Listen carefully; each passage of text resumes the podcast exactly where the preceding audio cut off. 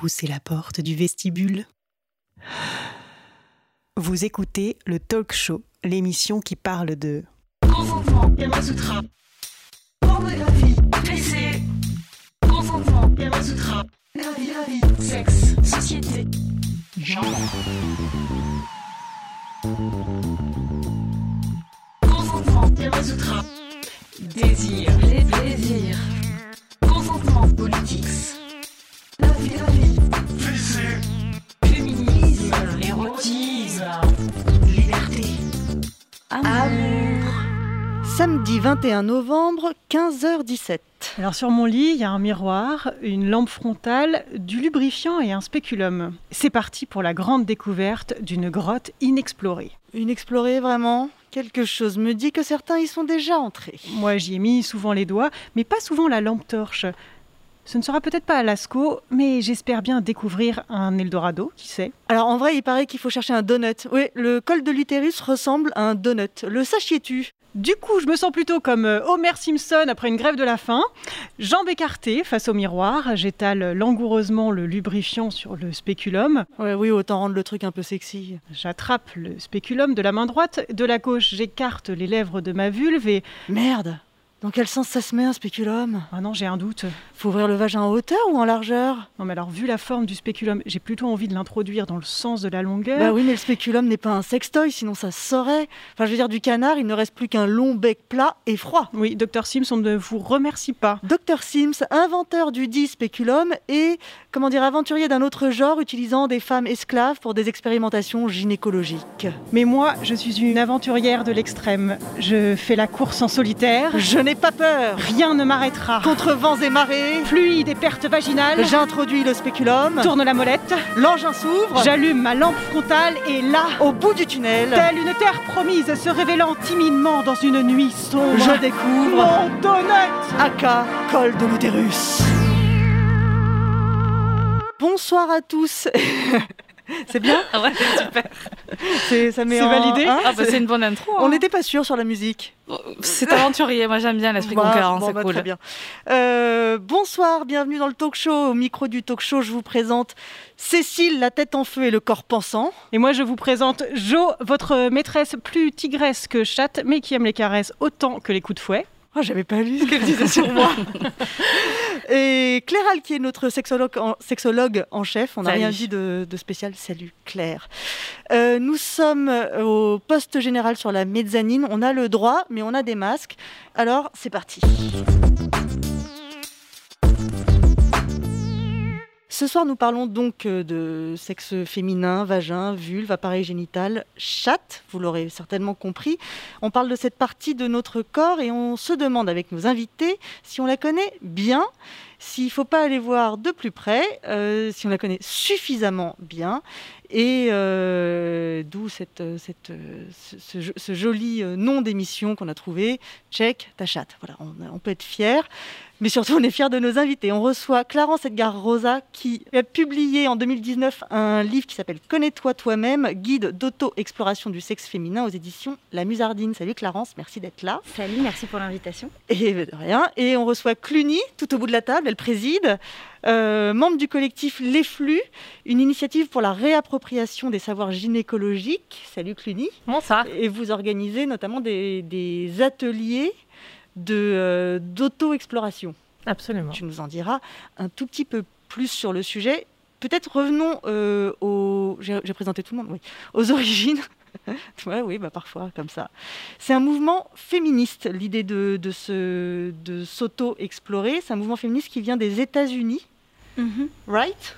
La question est pour moi la, question, qui veut la question qui n'en est pas tout à fait une. mais, Avant euh, juste qu'on rentre dans le vif du sujet, je, je- je rajoute que vous pouvez envoyer vos messages, vos questions sur les réseaux sociaux et que je récupère tout ça et qu'on essaiera d'y répondre avec nos invités. Tout à fait. Merci Cécile. J'enlève mon casque parce que je ne sais pas qui parle à chaque fois et donc là au moins je suis plus. J'ai l'impression d'être plus avec vous. Tu fais comme tu Pardon. veux, tu, tu- tu mets, tu mets ce que tu veux, tu l'enlèves si tu veux. Donc alors, donc aux États-Unis, l'objectif c'est se connaître. Alors à la base, c'est se connaître pour ne plus être à la merci du corps médical, si j'ai bien, si j'ai bien suivi.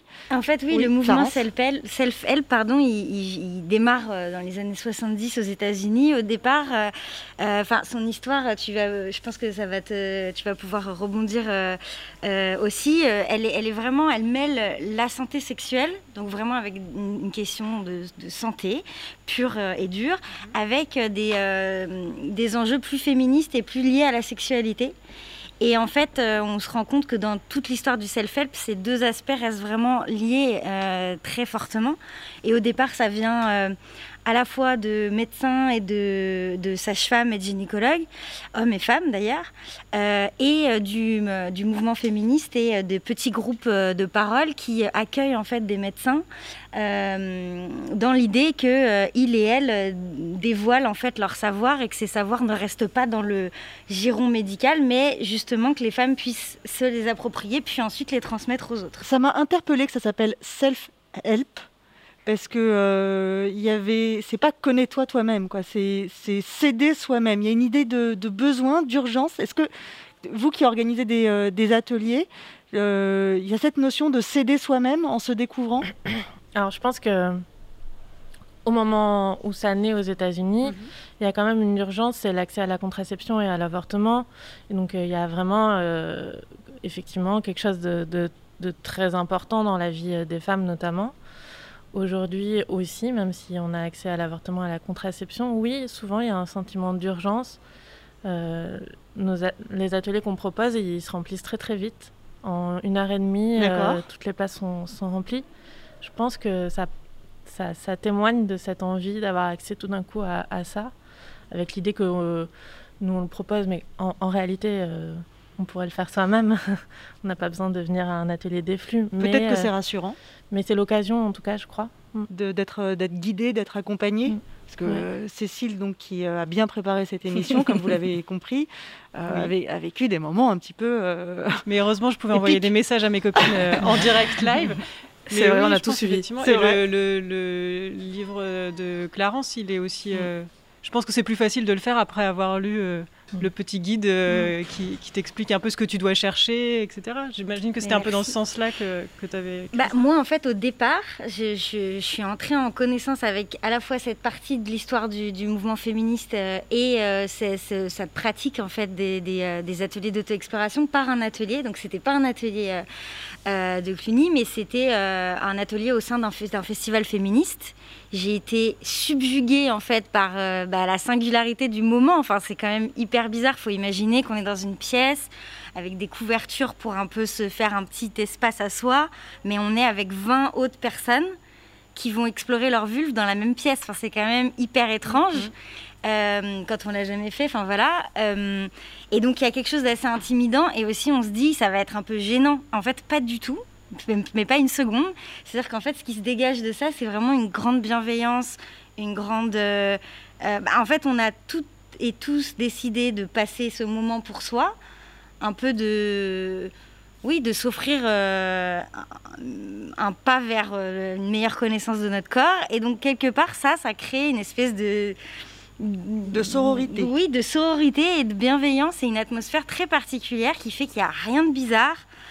Euh, mais malgré tout, ça reste un pas particulier à passer. Je le sais très bien, je sais que moi je suis très à l'aise avec ces, ces sujets-là, je les traite depuis longtemps, à l'aise avec mon corps par ailleurs, donc je suis pas du tout gênée de faire ce type d'expérience, mais je sais que ça peut être euh, difficile et intimidant pour plein de personnes. Et donc c'est un peu dans cet esprit qu'effectivement j'ai fait ce, ce livre, c'est un peu pour euh, prendre les personnes par la main et les guider, et c'est un premier, C'est comme un atelier, mais effectivement, c'est Mm. seul chez soi avec, euh, avec euh, ce livre au lieu, euh, au lieu d'être Je plusieurs. pense que euh, les deux démarches sont plutôt euh, complémentaires, euh, plutôt que, enfin voilà, plutôt que concurrentes. euh, Mm. Mais euh, et, et d'ailleurs, donc tu disais avant que l'émission commence que vous faites maintenant euh, du coup des ateliers. euh, euh, à distance Mm. et ça c'est intéressant aussi parce que du coup ça crée aussi une distance qui j'imagine met des personnes plus à l'aise Et peut-être qu'il y en a qui ne seraient pas venus dans des ateliers dans le monde physique, qui là se sentent plus à l'aise de le faire, j'imagine Oui, oui, il y a beaucoup de personnes qui viennent et qui nous disent effectivement en s'inscrivant Ah, bah, je suis contente parce qu'en fait, euh, j'aurais pas franchi le pas de venir euh, en présentiel. Mais par contre, en ligne, ça me paraît une première étape, peut-être avant euh, mm. de rejoindre un groupe. Est-ce qu'elles expriment ce qu'elles ce qu'elles viennent chercher dans, dans ces ateliers? Alors c'est très varié, et puis bon, nous on ne fait pas remplir un questionnaire en nous demandant les motivations, mais j'ai l'impression que euh, souvent ce qu'on retrouve c'est euh, une expérience euh, de, maltraitance médicale, au minimum, voire de violence. D'accord. le sentiment qu'il y a des informations qui nous échappent, qu'on est maintenu à distance de quelque chose, et donc la volonté de voilà, s'intéresser au sujet. Souvent, ça fait aussi partie d'une démarche un peu plus euh, globale, euh, féministe, de, euh, de réfléchir à, plein de choses dans sa vie. Mm. sa relation, ses, relations amoureuses, sa posture au travail et aussi le rapport qu'on a avec son corps ou mm. avec la médecine. Je reviens sur cette notion d'urgence, de besoin. Je, je, je, cite les chiffres que tu mets dans, dans ton livre, Clarence. Euh, une femme sur cinq admet ne pas savoir où se trouve son, clitoris. 35% d'entre nous ne l'ont jamais aperçu. À 15 ans, une fille sur quatre ne sait pas qu'elle en a un. Et 83% ne savent pas à quoi il sert. À l'âge adulte, nous sommes seulement 80% à le situer en haut de la vulve. Alors tu dis seulement, mais 80%, j'ai presque envie de dire, ah bah, c'est ouf, c'est déjà pas mal, on n'a pas dit de le pointer précisément. Raison, on a dit juste de dire, il est au-dessus. Voilà la zone, Donc, euh, Oui, je trouve que seulement 80, tu as raison. 11%, parce que tu précises, 11% le place à l'entrée du vagin. Et 42% ne savent toujours pas qu'il est dédié au plaisir. Donc il y a vraiment euh, une notion d'urgence et de besoin. Est-ce que c'est quelque chose que toi, Claire, dans, dans, dans, ta pratique, dans les consultations ou dans, ce que, ou dans les labs, est-ce que ce sont des choses que tu, que tu entends beaucoup Bien sûr, et puis d'ailleurs je voulais rebondir sur le fait que dans le livre de Clarence et aussi dans les ateliers, euh, il y a des planches anatomiques, il y a des schémas, et je crois que c'est ça euh, aussi dont on a besoin euh, pour s'en saisir avant mhm. d'explorer, c'est aussi de comprendre de manière un petit peu théorique et intellectuelle aussi quels sont les organes dont on parle, où est-ce qu'ils seraient placés, comment est-ce qu'on est foutu à la fois à l'extérieur et à l'intérieur, et puis après d'aller explorer. Donc y a, moi je le vois un petit peu en étapes, et c'est comme ça que que je travaille pas mal euh, dans les consultes et puis aussi dans toutes les interventions que j'ai pu faire en milieu scolaire notamment, où effectivement on aborde ces questions-là de l'anatomie qui est méconnue euh, et qui du coup rend encore moins palpable le fait de pouvoir choisir ben, euh, son ou sa gynéco, le fait de pouvoir choisir une contraception, le fait de pouvoir parler d'accès au plaisir. Ben voilà, donc il y a une, notion d'urgence, oui, dans l'apprentissage. Il y a vraiment ces deux sujets, le sujet euh, relation au corps médical et, euh, euh, donc à la gynécologie. Il y, y, a un vrai sujet. Et puis à côté, le, j'y à côté parce que j'ai l'impression que ce sont quand même deux trucs différents. Le, son, son épanouissement sexuel, sa propre sexualité, son plaisir. Je te cite, Clarence, une personne dotée d'un vagin peut sans aucun doute le connaître, si ce n'est mieux, de façon plus fine que n'importe quel médecin, si tant est qu'elle apprenne à faire sa connaissance. J'ai écrit ça, c'est bien écrit. J'ai noté deux, trois fautes. C'est très bien écrit, surtout c'est très, très, très euh, euh, simple à lire dans le bon sens du terme. On, on, on comprend très bien ce qu'on est, en train de, ce qu'on est en train de faire.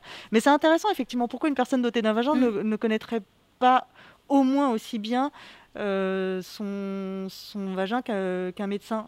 Ben, en tant que fille et femme, on, a, on, nous a énormément appris quand même à ne pas faire confiance à notre savoir empirique. Ce qu'on voit, ce qu'on peut toucher, ce qu'on peut sentir, ressentir ça se voit et ça s'expérimente particulièrement euh, dans nos expériences avec les gynécologues et les sages-femmes en général, où bien souvent les filles et les femmes ont tendance à euh, pas faire confiance à leur perception de leurs symptômes, euh, pas les expliciter clairement parce qu'elles ont honte, elles sont gênées, ou alors elles pensent que on nous a tellement appris aussi cette espèce de truc de la douleur comme étant inhérente à notre expérience de, de, femmes qui ont un vagin, mhm. de personnes qui ont un vagin. Enfin ça c'est quand même vraiment on a grandi avec. Enfin moi j'ai des souvenirs de petite, enfin bien avant d'avoir mes règles ou d'être concernée par les questions euh, gynécologiques ou, de sexualité, d'avoir de, vraiment intégré le fait que la douleur ça allait faire partie de ma vie, c'était normal et c'était notre lot à toutes. Enfin, c'est mm. terrible.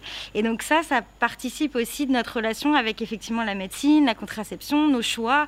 Et en fait, euh, effectivement, tu as raison, les, deux sujets, sexualité, euh, euh, santé reproductive d'une part et plaisir de l'autre, sont des choses qui sont relativement séparées, mais très imbriquées dans le sens où, en fait, l'apprentissage de son, enfin, la connaissance de son corps, c'est quelque chose qui permet de donner un nom éclairé à la enfin voilà, au gynécologue on a en face de soi, euh, à une contraception dont on veut pas, euh, voilà, euh, à une pratique sexuelle dont on veut pas non plus, mais aussi in fine, ça permet de formuler des oui éclairés. Et en fait, c'est ça qu'on recherche. Mm.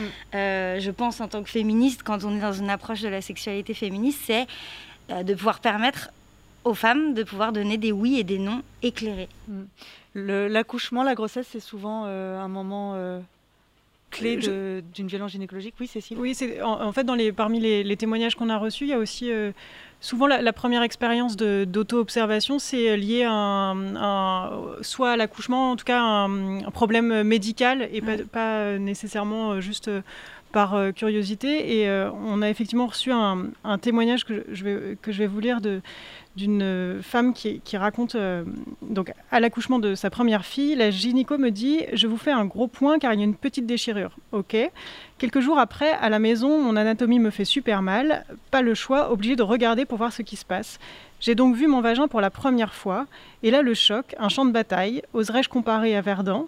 À mes yeux, oui, mon vagin était explosé. Je rappelle qu'une tête et des épaules étaient passées par là quelques jours plus tôt. Et entre mon vagin et mon anus, pas un gros point, non, six points de suture la salope de gynéco. Bref, la zone était boursouflée. Je cite. Hein, Autant dire que ma première expérience de la vue de mon vagin fut assez déroutante et déstabilisante. Heureusement, le corps est bien fait et rapidement mon vagin a repris forme humaine. J'ai pu l'admirer tous les jours pendant quelques semaines, accroupi dans ma salle de bain avec le miroir dans une main et la crème cicatrisante dans l'autre. Mais ça ne m'a pas dégoûté pour autant, car je connais cette zone parfaitement et cette zone fait partie intégrante de mon anatomie, comme le seraient les trous de nez ou les dessous des aisselles.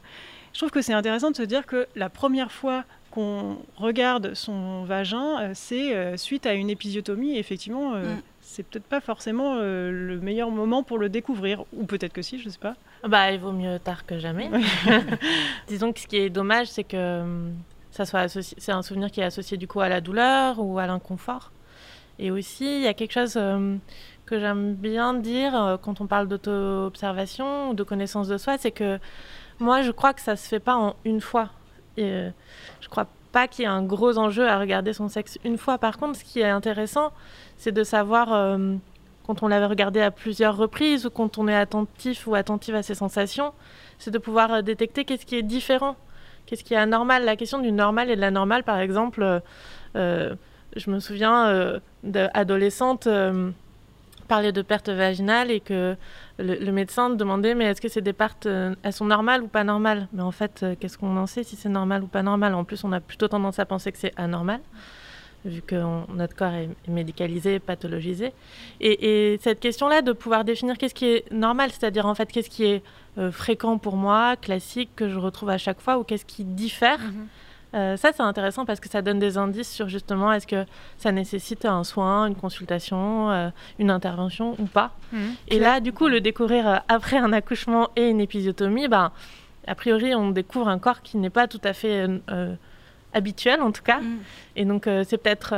du coup, c'est en fait, c'est difficile de savoir comment c'était avant, qu'est-ce qui a changé ou pas. mais c'est un bon réflexe déjà de se dire j'ai mal, je vais regarder. De dire, ouais, je vais regarder oui, je voulais rebondir justement sur la première découverte. Moi, j'ai eu la chance de travailler avec euh, une gynéco et une sage-femme en centre de planification euh, qui travaillaient au miroir et qui donc, euh, avec des jeunes filles, parfois mineures, si elles étaient OK, bien sûr, avec des femmes plus, plus âgées, proposaient euh, de faire les auscultations avec un miroir où elles expliquaient, du coup, euh, qui était quoi, qu'est-ce que c'était ce qu'on observait, comment ça marchait, est-ce que c'était justement un rapport à toutes ces questions de normes, pas de normes, mhm. enfin normes hors normes, mhm. pardon.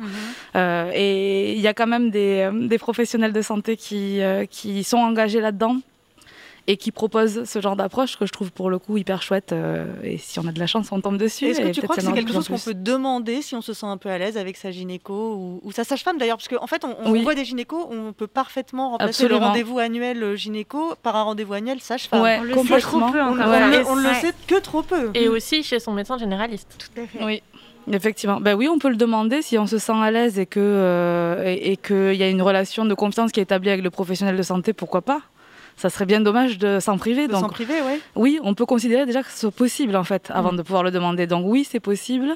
Euh, c'est extrêmement riche, c'est extrêmement euh, instructif. Donc allons-y quoi. On continue sur les témoignages. euh, Oui.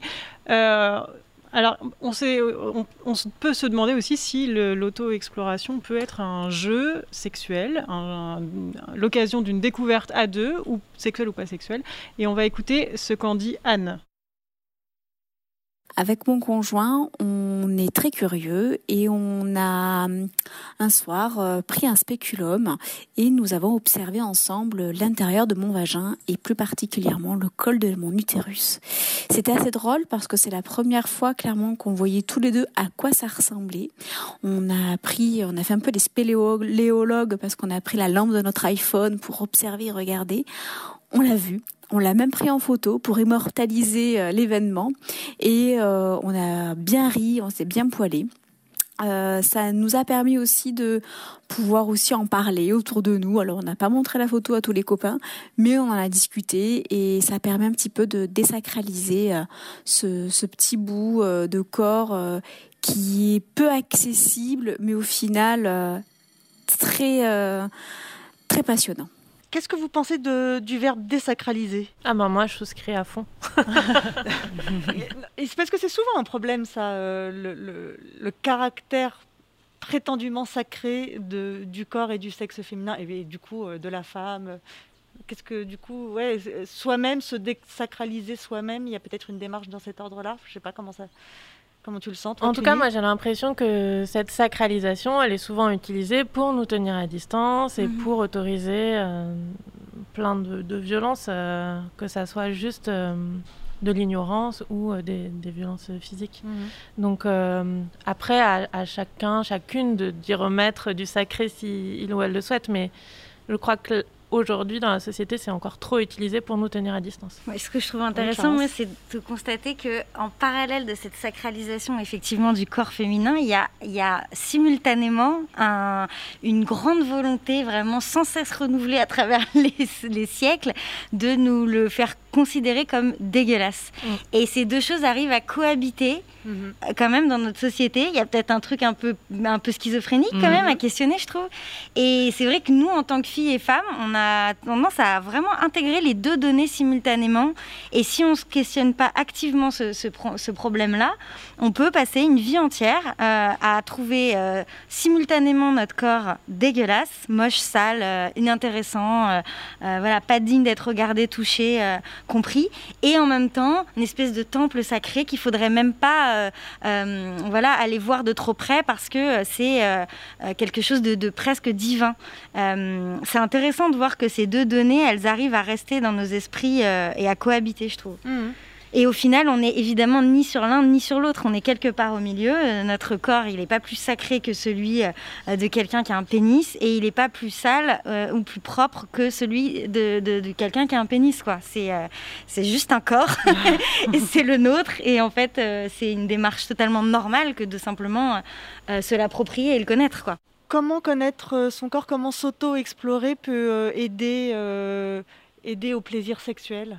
Comment ça peut participer? Bah déjà parce qu'on. Oui, pardon, J'adore, ton sourire. De... Enfin, Joe, n'importe quoi. Ouais, trop facile cette question. Non, mais ce que je trouve. C'est vrai, j'ai eu l'air de, de dire ça avec mes yeux, rien que. Tu non, mais ouais, on, on apprend en fait, on apprend euh, à repérer euh, les organes, encore une fois, et du coup à peut-être euh, faire le lien entre ce que c'est, par exemple, ce gland du clitoris dont on parle comme étant euh, euh, un outil de plaisir, ce que c'est que le périnée et comment est-ce qu'on peut l'utiliser dans un rapport euh, intime. Cluny, est-ce que vous en parlez de ça dans les ateliers? Ah oui. Alors en fait, les ateliers, euh, euh, il y a un temps de- d'échange où on, on explique bien qu'on ne va pas avoir le temps de parler de tout euh, en une heure et demie ou deux heures. Euh, donc ça dépend beaucoup des personnes qui sont là et des sujets qu'elles veulent aborder. Mais pour revenir au plaisir, moi je pense que hum, ça permet de nommer effectivement euh, et no- en fait euh, juste pouvoir dire en fait c'est à cet endroit-là que ça me fait du bien. Dire cet endroit-là c'est mon clitoris, c'est assez basique mais bon. Ou alors c'est quand je fais tel Mm. mouvement, bah tout de suite mettre des mots, ça permet de faire une demande, ça permet de formuler quelque chose de manière beaucoup plus précise. Et puis il y a aussi euh, euh, reconnecter les mots aux sensations, parce que parfois on a un savoir euh, académique, on, sait les choses en théorie, mais en fait, on ne les a pas vraiment intégrées mhm. à des sensations ou à des, représentations mentales plus larges, quoi, mhm. presque topologiques. C'est-à-dire que on sait sur un schéma représenter les choses, mais quand on regarde notre vulve, tout d'un coup, on est un petit peu paumé, on ne sait plus trop ce qu'on ressent. Donc, s'auto-explorer, ça permet ça. Et puis ça permet aussi, pardon, je rebondis. ne, ne, dis pas pardon, rebondis. J'ai très envie de rebondir. Ça permet aussi de se poser la question de qu'est-ce qui me plaît à moi par rapport à ce que j'ai pu entendre, euh, ce que j'ai pu lire, ce que j'ai pu observer, regarder, euh, qui, dans lequel je me reconnais pas forcément. Donc il y a aussi cette question de, ok, on est a priori euh, constitué euh, d'une manière relativement similaire, même si la forme ne se ressemble pas, on a à peu près les mêmes organes au même endroit. Euh, qu'est-ce qui marche chez moi ou qu'est-ce qui a marché hier et qui marchera pas demain, qu'est-ce qui peut peut-être marcher aujourd'hui qui marchait pas avant? Et, ça, je trouve que c'est assez intéressant aussi euh, en termes de perspective positive d'ouverture vers une sexualité qui soit épanouie. Je veux, je veux, bien rebondir aussi. parce que, non, mais parce que tout ça est très intéressant et ça me rappelle un peu le moment. Euh, enfin, ça fait un moment maintenant que j'écris ce livre, mais du coup, là, je viens de me rappeler du, du démarrage de l'écriture où j'ai décidé que parmi les dix explorations, euh, du bouquin. La première, ça allait même pas être une exploration physique, je prends un miroir, je regarde, je touche, ça allait être juste, ok, acter le fait que juste acheter ce livre ou juste s'inscrire à cet atelier, en fait, c'est déjà un premier, un, premier, euh, un premier pas tellement important. Et on a tellement aussi euh, intégré des réflexes et une vision de la sexualité féminine qui devrait être quand même principalement dans la passivité, que du coup, être là, une fois actif, active vers, vers ça, c'est déjà énorme en fait. Euh, et donc, euh, oui, euh, je trouve que déjà pour arriver à, à, à, se rapprocher d'une sexualité épanouie, la première étape, c'est de déconstruire tout ce qu'on attend de nous, tout ce qu'on a appris à considérer comme des choses qu'il fallait qu'on fasse, mhm. qu'il fallait qu'on aime, des choses à quoi on devait ressembler, comment on devait se tenir, enfin voilà, quel genre de choses on était censé exprimer, comment. Euh, et sortir de tout ça pour déjà s'écouter soi-même, c'est en fait euh, la clé. quoi. Est-ce que apprendre à se connaître, c'est euh, pour derrière tout ça c'est ce que tu disais aussi, on, nous a inculqué que notre, notre sexe féminin, le sexe de, femme était sale. Est-ce mm. que derrière tout ça, c'est pas apprendre à aimer son propre sexe?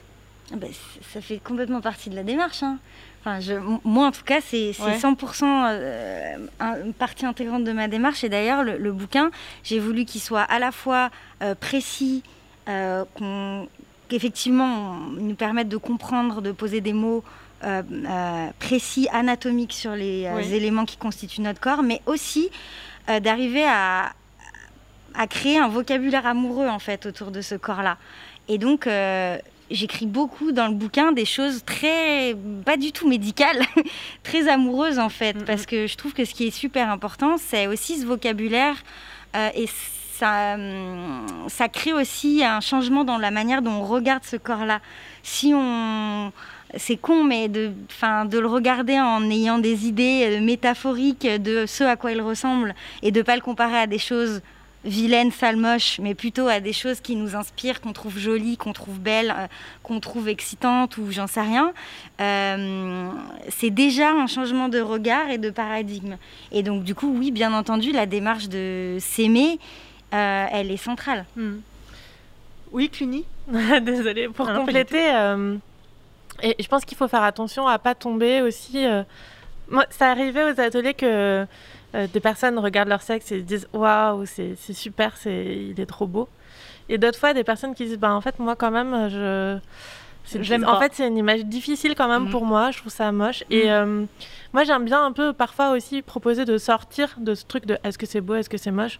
En fait, euh, on se demande pas tous les matins si notre pied il est beau ou il est moche. Parfois, mm. on a une opinion dessus, mais parfois juste c'est notre pied, il nous sert à marcher. Peut-être que pour notre sexe, on pourrait aussi adopter cette démarche, c'est-à-dire se dire en fait, euh, euh, au-delà de est-ce qu'il est beau ou est-ce qu'il est pas beau, est-ce qu'il me fait du bien, est-ce qu'il me, est-ce qu'il est utile, est-ce qu'il, est-ce, va bien, est-ce qu'il va bien, est-ce qu'il fonctionne bien, est-ce qu'il me gêne, est-ce qu'il me gratte, euh, et peut-être voilà faut pas revenir que ça devienne une nouvelle injonction, effectivement. revenir à la fonction, mais du coup, apprendre, réapprendre, enfin apprendre à l'aimer indépendamment de, sa, de son esthétisme, mais l'aimer simplement. À l'apprécier. À l'apprécier, oui. peut-être pas l'aimer d'amour, mais effectivement, à l'intégrer à soi et à l'aimer comme on, comme on aime son pied, parce qu'il faut être bête comme l'homme laissé souvent pour dire des choses aussi bêtes que bêtes comme ses pieds. Prévert. oui, du, du coup, je propose d'écouter. Euh, on a reçu un, témoignage de Sephora qui parle justement de l'esthétique euh, autour de, du sexe. Et puis, euh, plus tard, quand j'ai eu des amants, j'ai plusieurs de mes, amants qui m'ont dit qu'ils trouvaient que j'avais un beau sexe. Que, voilà, que mon vagin était beau, esthétiquement beau. Euh, et alors là, ça m'a complètement euh, sidérée. Enfin, ça m'a même euh, perturbée parce que en fait, euh, j'avais pas pu imaginer qu'un vagin puisse être beau ou laid. Enfin, c'était pas un critère esthétique que ça se passait pour moi. Et tout d'un coup, en fait, ça m'a ouvert d'autres perspectives. C'est-à-dire que ça m'a ouvert à une esthétique potentielle différente pour chaque vagin, euh, de la même façon qu'on a un nez différent, on a des yeux différents, on a des mains différentes, euh, même si c'est la même base, ça a une esthétique différente. Et, euh, et en fait, en fait, ça m'a ouvert un champ. Et, et aussi, je me suis dit que je m'étais pas déchirée, voilà, que j'étais pas forcément, je m'étais pas mutilée en fait en me, en me masturbant. Voilà. Oui, parce que c'est. Oui, c'est relié, c'est relié à un début de témoignage. Euh, qu'on réutilisera pour la masturbation. oui, parce que c'était super intéressant. Teasing, attention. Et, du coup, est-ce que euh, le, on, comment dire, on peut mettre une échelle de valeur, évidemment, euh, comme pour tout, et comment on fait pour se trouver belle dans son esthétiquement alors qu'on est quand même abreuvé d'images euh, extrêmement euh, stéréotypées. Il y a de plus en plus de vaginoplastie, de labioplastie, etc.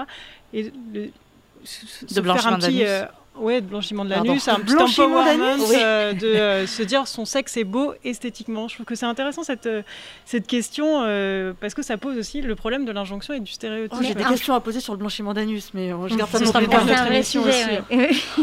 mais en fait, la question de l'esthétique, elle est vraiment 100% en lien avec la question de la normalité, encore bah une fois. C'est-à-dire que c'est pas comme si on était abreuvé d'images toutes différentes et de diversité visuelle. Pas du tout, en fait. C'est tout le temps les mêmes images.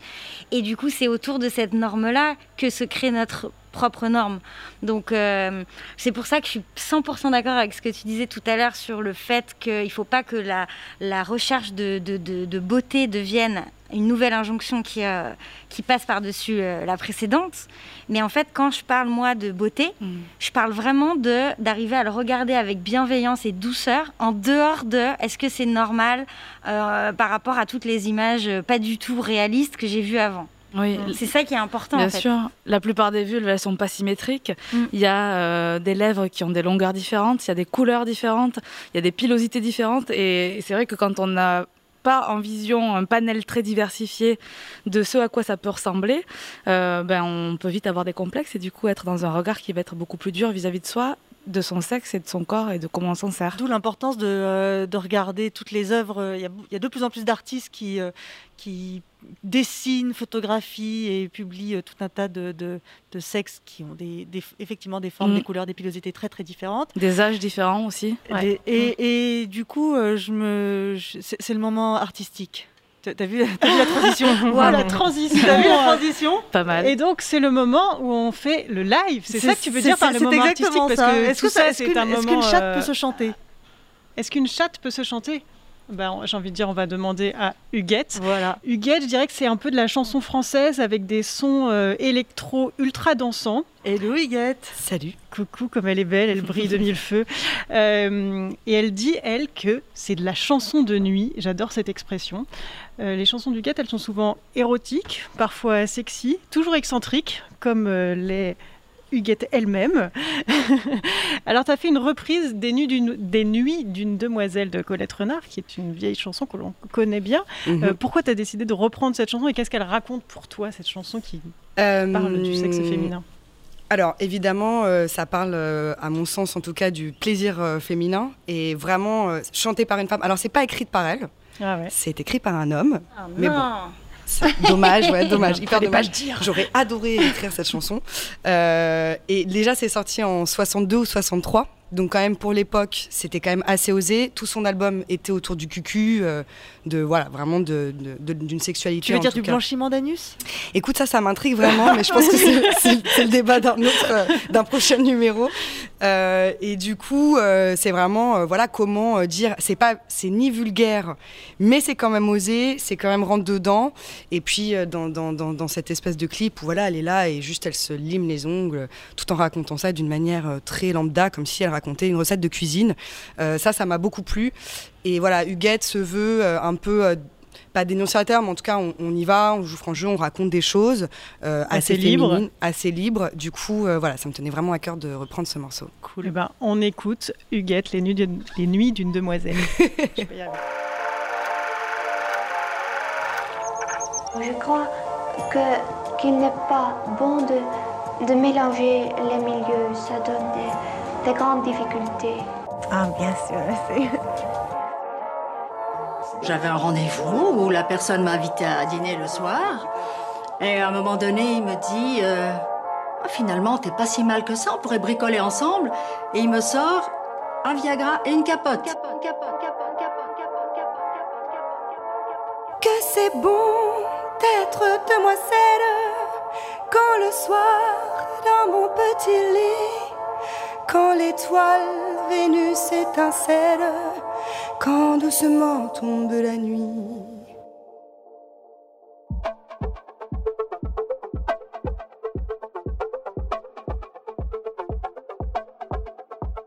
Que c'est bon, que c'est bon, que c'est bon,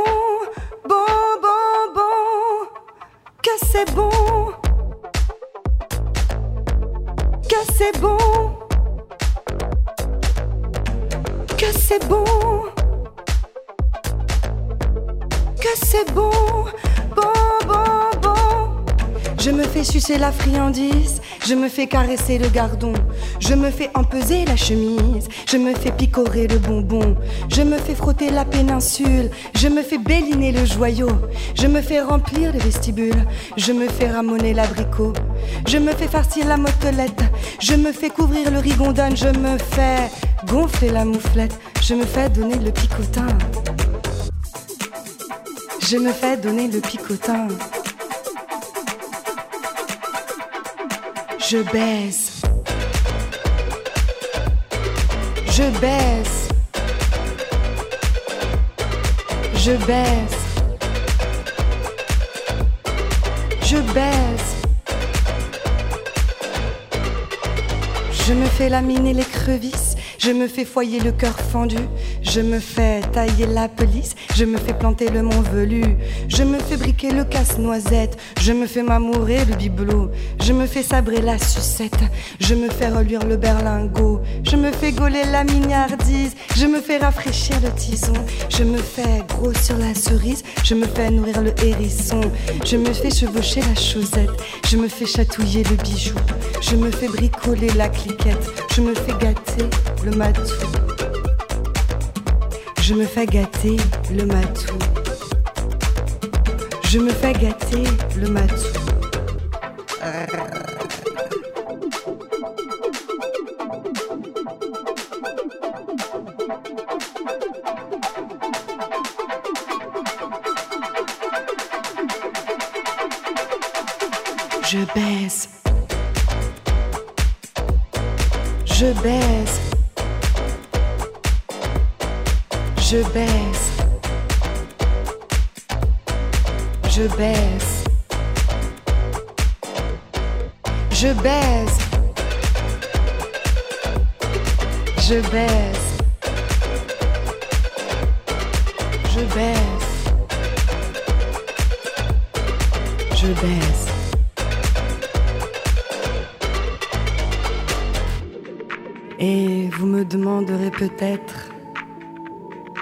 ce que je fais le jour durant. Oh, cela tient un peu de l'être. Le jour, je baise, tout simplement.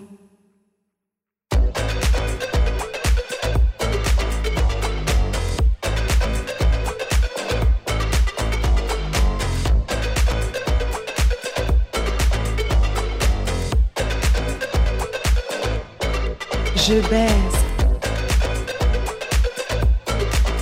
Baisse. Je baisse. Je baisse. Je baisse.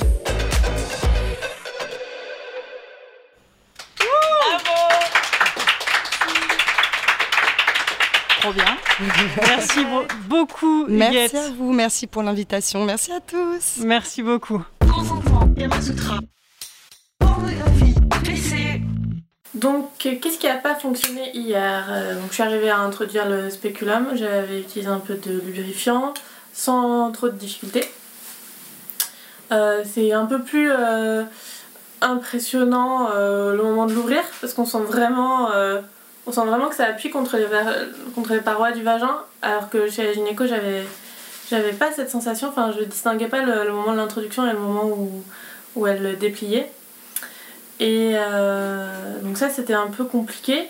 Et puis surtout après il faut arriver à manipuler euh, le spéculum. Donc on le bloque en position ouverte.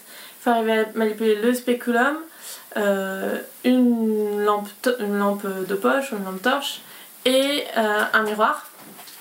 Donc ça complique un peu l'opération.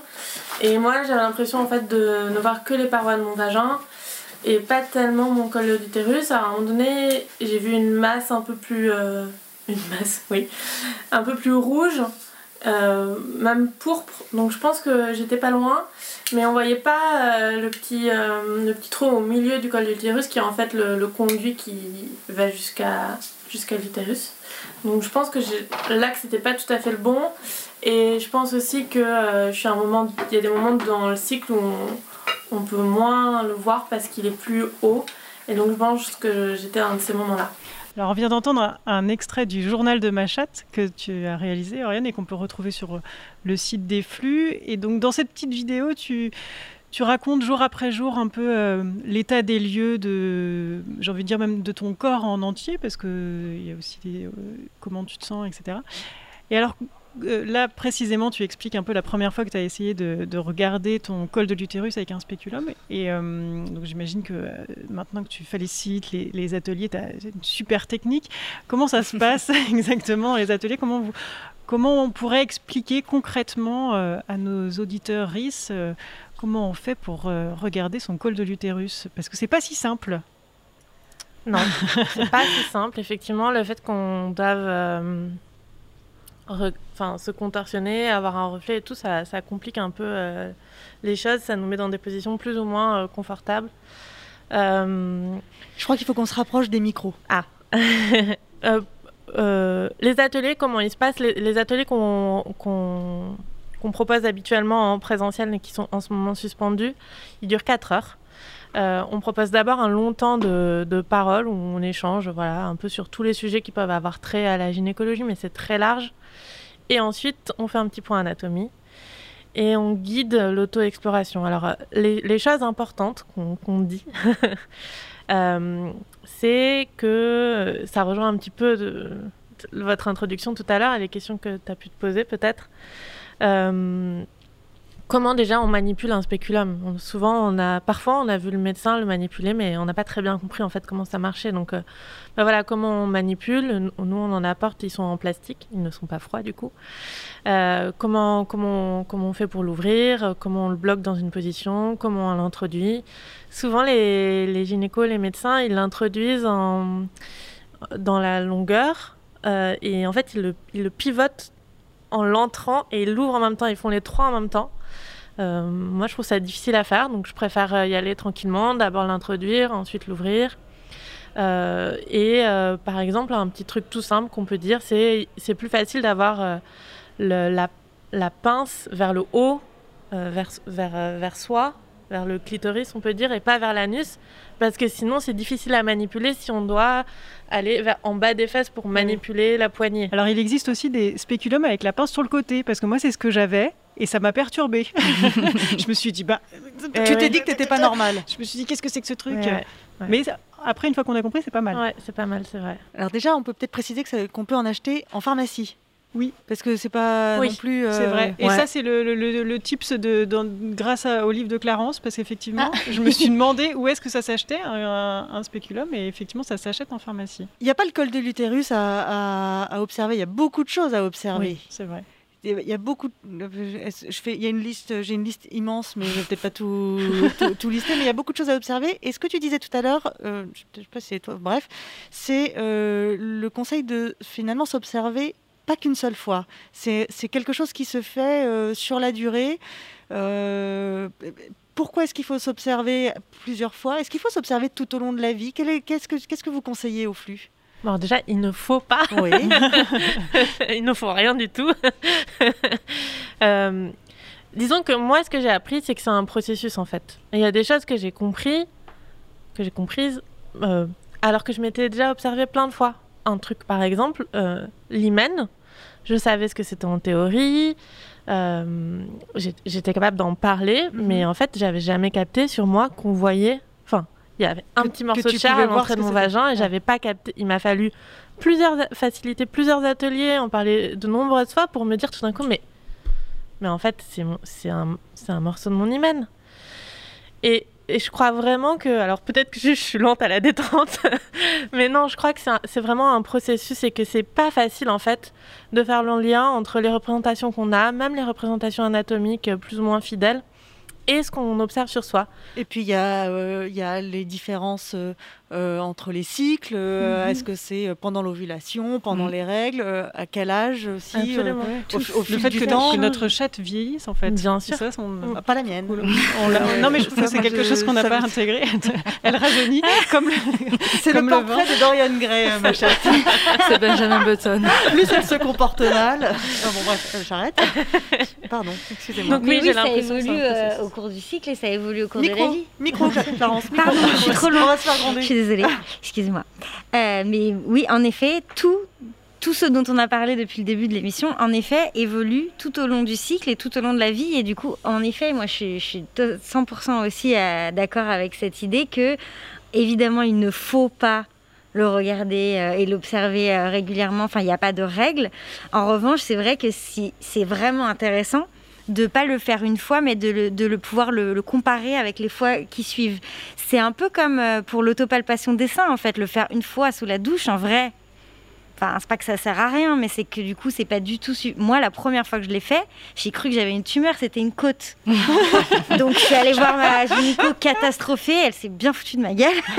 mais enfin, cet exemple à la con, juste pour, pour, euh, pour, euh, appuyer le fait qu'en effet, c'est en le faisant dans la régularité euh, qu'on apprend à comprendre comment ça fonctionne, comment ça évolue, comment le cycle euh, impacte aussi notre corps, comment notre humeur, ce qui se passe dans Mhm. notre vie aussi, euh, dans notre tête, euh, un, un impact sur notre corps. Mhm. Et hum, pour moi, c'est un peu comme un cahier de correspondance. Quoi. Enfin, c'est vraiment, il faut aller checker régulièrement pour comprendre vraiment à quel point ben, c'est fou tout ce que ça traduit de ce qu'on vit. quoi. C'est hyper intéressant. Ouais, et puis c'est pas c'est pas c'est pas grave de pas tout comprendre euh, de suite. Ce que Bien tu sûr. dis, Cluny, c'est intéressant sur euh, le fait de bon peut-être il y a un moment où on est prêt à intégrer que en fait ça c'est ça et ça nous paraît être une évidence et on l'avait pas compris avant et en fait je trouve ça moi plutôt réjouissant Mm. même d'être Mm. dans cette espèce de découverte un peu euh, euh, permanente ouverte. euh, voilà, tout est possible en fait. Ouais.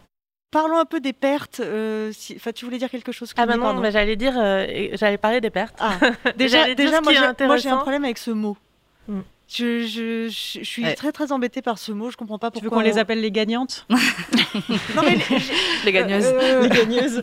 Clarence, dans son livre, parle plus volontiers de, de fluide. Oui. Et, euh, et d'ailleurs, puisqu'on parle de mots, tu soulèves aussi quelque chose qui m'a bien intéressée. Je dis je- l'erreur, pourquoi on parle d'entrée du vagin, Mm. puisque c'est euh, c'est c'est plutôt, quelque, un- un- c'est plutôt une sortie. C'est plus C'est- souvent une c'est sortie beaucoup plus souvent une sortie qu'une Ouais, entrée. tout Donc, ça serait Moi, du, de- du point de vue euh, de celle qui détient le, Oui, le vagin, c'est c'est une ça. sortie. Du point de vue euh, Oui. d'éventuels partenaires, c'est une entrée. Oui, tout à fait. en fait, on, utilise le mot dans le- du point de vue de l'autre. Mais donc, on est bien mais- d'accord que c'est bien plus souvent une, sortie. On mais est c'est encore une fois, enfin le vocabulaire est très instructif là-dessus. Ça nous apprend énormément sur la manière dont on a nous-mêmes intégré une vision presque de, je veux dire, euh, euh, conquérante du point de vue des autres sur Mm. notre propre corps. Mm, mm. Donc, euh, en effet, oui, juste de dire que c'est c'est pas forcément l'entrée du vagin, mais ça peut être la sortie du vagin. ça- Enfin, ça fait déjà changer de perspective. Tout notre vocabulaire est vraiment très très euh, Et les fluides, à du la coup, fois qui ne sont pas hétéronormé et Ouais. très très phallocentré. Enfin, tout très. tourne quand même autour du On pénis devrait l'appeler le vestibule. On devrait l'appeler le oui. vestibule. C'est chouette ce nom. Ouais, en faire un podcast, il y a un truc. Faut faire un truc, hein, faut faire quelque chose. On va le déposer.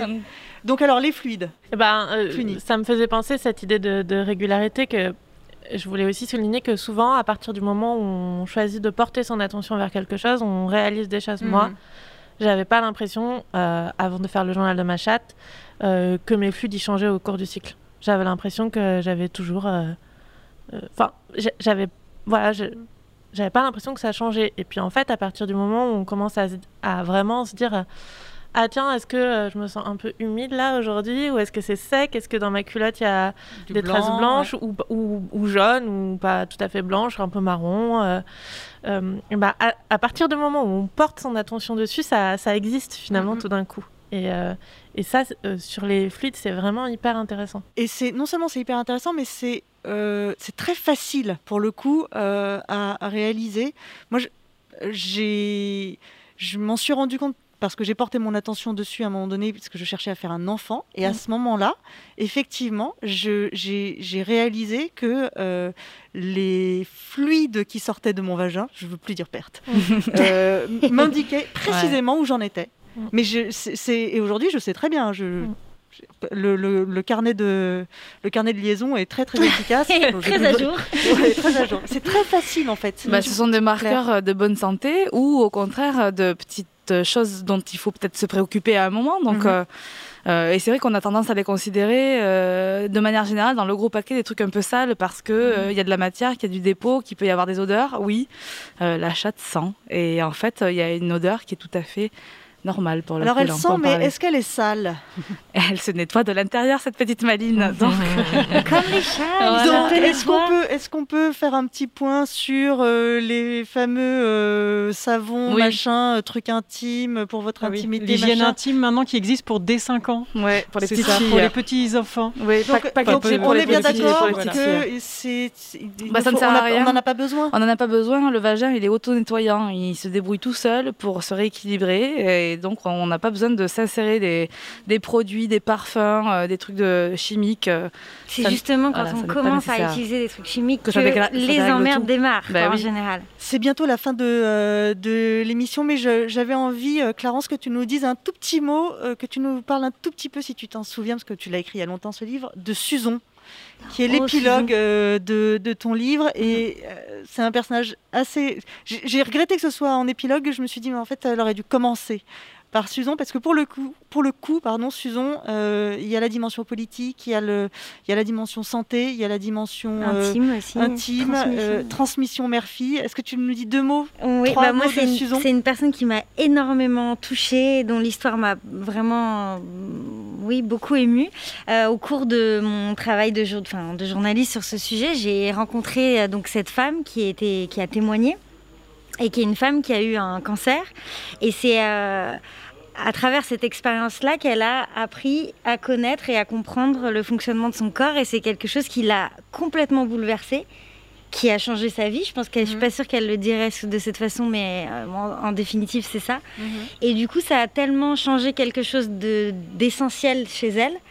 Euh, elle s'est tellement, ça lui a tellement permis de s'autonomiser que du coup, c'est quelque chose qu'elle a voulu absolument transmettre à son tour à ses filles. À ses filles. Et donc, elle, elle raconte ça. Et c'est vrai que moi, ça m'a beaucoup touchée. Oui, alors du coup, j'aurais peut-être pu commencer elle, par dit, là. elle dit même à un moment donné que c'est à partir, euh, c'est quand elle, euh, quand elle a découvert euh, son corps de l'intérieur qu'elle s'est dit que la maladie n'avait plus une longueur d'avance sur elle. Mhm.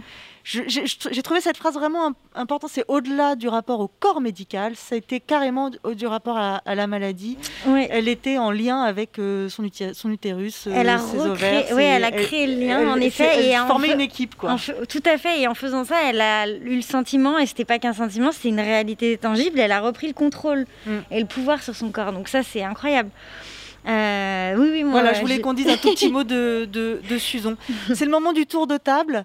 Euh, on vous a demandé de, si vous aviez un conseil euh, culturel, un conseil euh, lecture, musique, écriture, je- que sais-je encore, euh, à- à- autour de notre sujet euh, à, à- à transmettre, à passer. Qu'est-ce que Clarence, tu veux commencer par Je euh, peux commencer avec plaisir, Tiens. oui.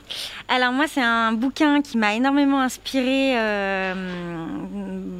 longtemps et sur plein de sujets, mais notamment dans l'écriture de ce, de ce livre. C'est Notre corps nous-mêmes, la version des années 70. C'est un bouquin qui a été fait par un collectif de femmes, un collectif de féministes dans les années, en, en 73 aux États-Unis, euh, qui est un livre incroyable, qui est en fait une sorte d'alternative au manuel euh, gynécologique, mais euh, vécu situé, euh, expérimenté. Euh, et c'est un bouquin qui est absolument dingue. Et en fait, quand paraissait mon bouquin, Connais-toi toi-même, euh, est sorti du coup. la, la nouvelle version La nouvelle version, et j'ai trouvé tellement génial que ce bouquin existe.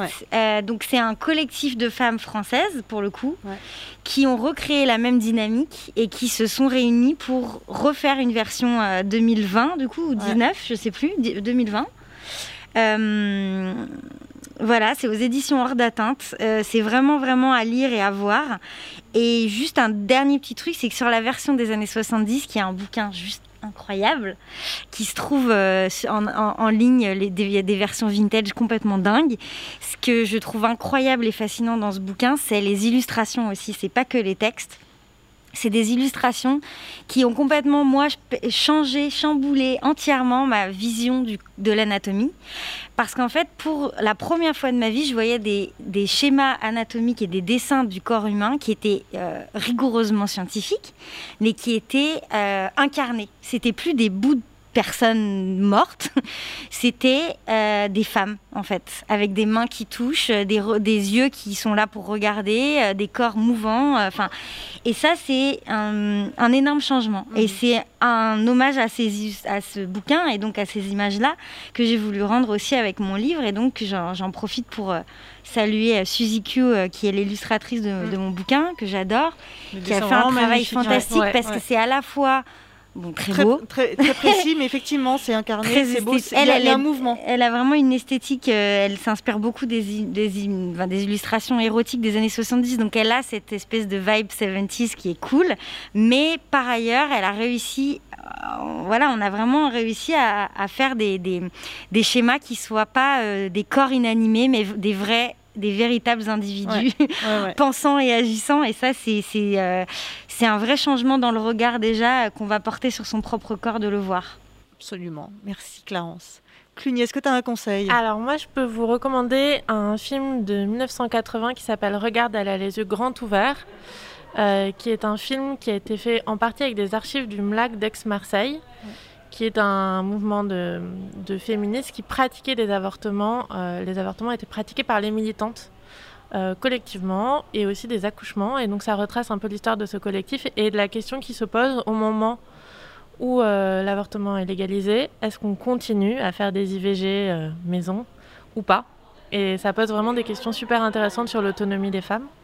Et puis je voudrais rajouter un petit truc. Tout à l'heure, on parlait de l'importance de- d'avoir accès à des images de vulves euh, Ouais. euh, diverses. Il y a une, euh, une bibliothèque de photographie qui est vraiment super. Ça s'appelle euh, Libia Library. Ouais. Euh, sur internet, si vous tapez ça, vous allez le, le trouver. Et il y a vraiment des photos de vulves, et on les voit de face et de dessous parce qu'il y a aussi la façon dont on, Ouais. dont on photographie. Et ça permet vraiment de se rendre compte de la diversité euh, des vulves qui existent. Et je pense que c'est déjà un bon premier pas euh, pour appréhender ça. Ok. Huguette, t'es es loin, mais si tu as un conseil, euh, rejoins-nous pour nous pour le faire partager. Pour le partager, pas le faire. Le partager simplement. Euh, Non, moi je, je, Ah, je- d'accord. je suis très, ouais, ça. Non, je suis très fan de euh, la Musardine. Du coup, euh, voilà, c'est un peu ma, ma librairie fétiche. Et là, récemment, j'ai acheté La Foufoune. Oui. Le petit manuel des, des pipelettes joyeuses que j'aime beaucoup. Et sinon, il y a une artiste euh, illustratrice, peintre, dessinatrice qui est coréenne, si je ne m'abuse, qui s'appelle Joyce Lee. Sur euh, Instagram, c'est Joyce Artwork. Ouais. Et en fait, c'est- j'aime beaucoup parce que c'est très pop et c'est très sensuel, où elle détourne les seins, les chattes, euh, les bites, etc. Et, mais elle en fait quelque chose voilà, de super pop et, euh, et j'aime beaucoup son travail. Merci Huguette. Voilà. Claire Oui, moi je voudrais vous parler de d'un petit livre qui s'appelle L'art de la vulve, une obscénité, point d'interrogation, qui a été, euh, en fait c'est une artiste japonaise qui a voulu casser le tabou de la représentation du sexe féminin au Japon, son pays, puisque cette représentation-là est interdite. Alors qu'au Japon, euh, pour celles qui sont peut-être au courant, on fête le pénis tous les ans. Il y a une grande fête nationale du pénis. Avec des pénis géants dans la rue, Voilà, dans l'espace public, quoi. Partout. Partout, partout. En revanche, euh, bah, la vulve, la chatte, ben non. Donc du coup, elle a, elle a voulu faire un petit peu état de ça. Euh, elle a euh, moulé son sexe, elle a scanné, elle a construit un canoë euh, à taille euh, canoë, donc grand. Et elle a quand même été inculpée, et elle a été mise en prison pour ça. Donc je vous invite à lire ce petit livre. Merci beaucoup. Tu m'en mettra si nos- nos conseils sur, Nous- euh, nous, sur Facebook Très et, bien, euh, parce que on est déjà en retard. Et je voudrais juste euh, vous remercier, euh, vous rappeler euh, Connais-toi toi-même de Clarence Edgar Rosa aux éditions La Musardine et annoncer que demain, euh, c'est demain, non C'est pas demain C'est pas demain, Ah bon mais c'est pas Non, grave. c'est là que c'est demain. Ah, c'est là que c'est demain. on aimerait. Non, ça, ça Mais- d'accord. Mais annoncer le lancement, euh, alors c'est pas demain, c'est quand Euh, non, vous, vous allez le recevoir demain vu qu'il a Ah, été en d'accord. retard. non, nous, c'est ce week-end là. Le lancement, donc ce Sort- week-end. ouais. Sort Gaze, la revue sur laquelle je travaille depuis des mois avec une équipe incroyable de femmes. C'est une revue féministe et artistique qui célèbre les regards féminins dans leur multiplicité. Donc c'est euh, 160 pages en français et en anglais, euh, avec des contributrices euh, très variées qui sont des grands noms que tout le monde connaît, des anonymes qui n'ont jamais écrit ou photographié avant, euh, de grandes artistes, euh, des, femmes qui, euh, ont, qui, voilà, avec qui on a contribué, qui viennent de, de- du monde entier. Euh, c'est un très très bel objet euh, dont je suis très, euh, Qui coûte très heureuse, qui coûte 18 euros, Et qui s'achète où comment qui s'achète dans une courte sélection de librairies car il ne vous a pas échappé Ouais. que les librairies étaient fermées en ce moment et principalement du coup sur notre site internet Ok. gaze-magazine.com. Super, bravo, longue vie à Gaze. Les flux, alors euh, la newsletter, le site, le journal de ma chatte, le journal de ta chatte, et donc les ateliers. Et donc le prochain, c'est demain à 18h30 en visio, mais j'imagine que c'est complet. C'est complet. Donc il faut aller régulièrement pour se tenir informé euh, des prochains ateliers. Ouais, il faut s'abonner à la newsletter de ma chatte. euh, Vous tous en les faites ateliers tous les. Il y a une fréquence. On une- essaye d'en faire un par mois, mais on s'autorise à en faire plus ou moins selon les périodes. Mais abonnez-vous à la newsletter de ma chatte. on envoie une newsletter à peu près une fois par mois et on partage toujours les dates des ateliers euh, dans la newsletter. Super, merci Cluny. Demain, c'est aussi une journée importante. Oui, c'est le 25 novembre, c'est la journée internationale de lutte contre les violences faites aux femmes. Euh, évidemment, on est confinés, c'est pas le meilleur euh, moment pour faire des grandes manifestations comme euh, avait eu lieu l'année dernière, mais il y a pas mal de, de mobilisations en ligne et des manifestations en ligne. Oui, c'est ça, le monde de demain. on s'y fait. Non, j'espère pas, mais euh, voilà, euh, euh, regardez un peu sur Internet, euh, c'est un, un jour important. Super, merci beaucoup. Les actus du vestibule, euh, on a des podcasts qui vont euh, apparaître très prochainement sur toutes les plateformes de podcast. Le docu du lab, le lab était sur les fesses, et il y a un Ouais. docu du lab qui va euh, sortir le 2 décembre, si j'ai bien lu. Euh, on a un dico du cul, et le mot c'est langue, et là pour le coup c'est demain. Ouais. Voilà. Le prochain lab, c'est sur le ventre. Ouais. C'est le 16 décembre, mais c'est pareil, c'est complet parce que là, vous, vous faites un, On truc fait un petit cycle. Un, un petit cycle avec le même, euh, le même groupe. Ouais. Euh, voilà, et puis suivez-nous sur Facebook, sur Insta, sur les plateformes de podcast. Venez euh, au lab quand on pourra les réouvrir. Et puis si ce projet vous excite, frappez à la porte du vestibule. Il fait bon, il fait chaud, il y a des chamallows. Salut.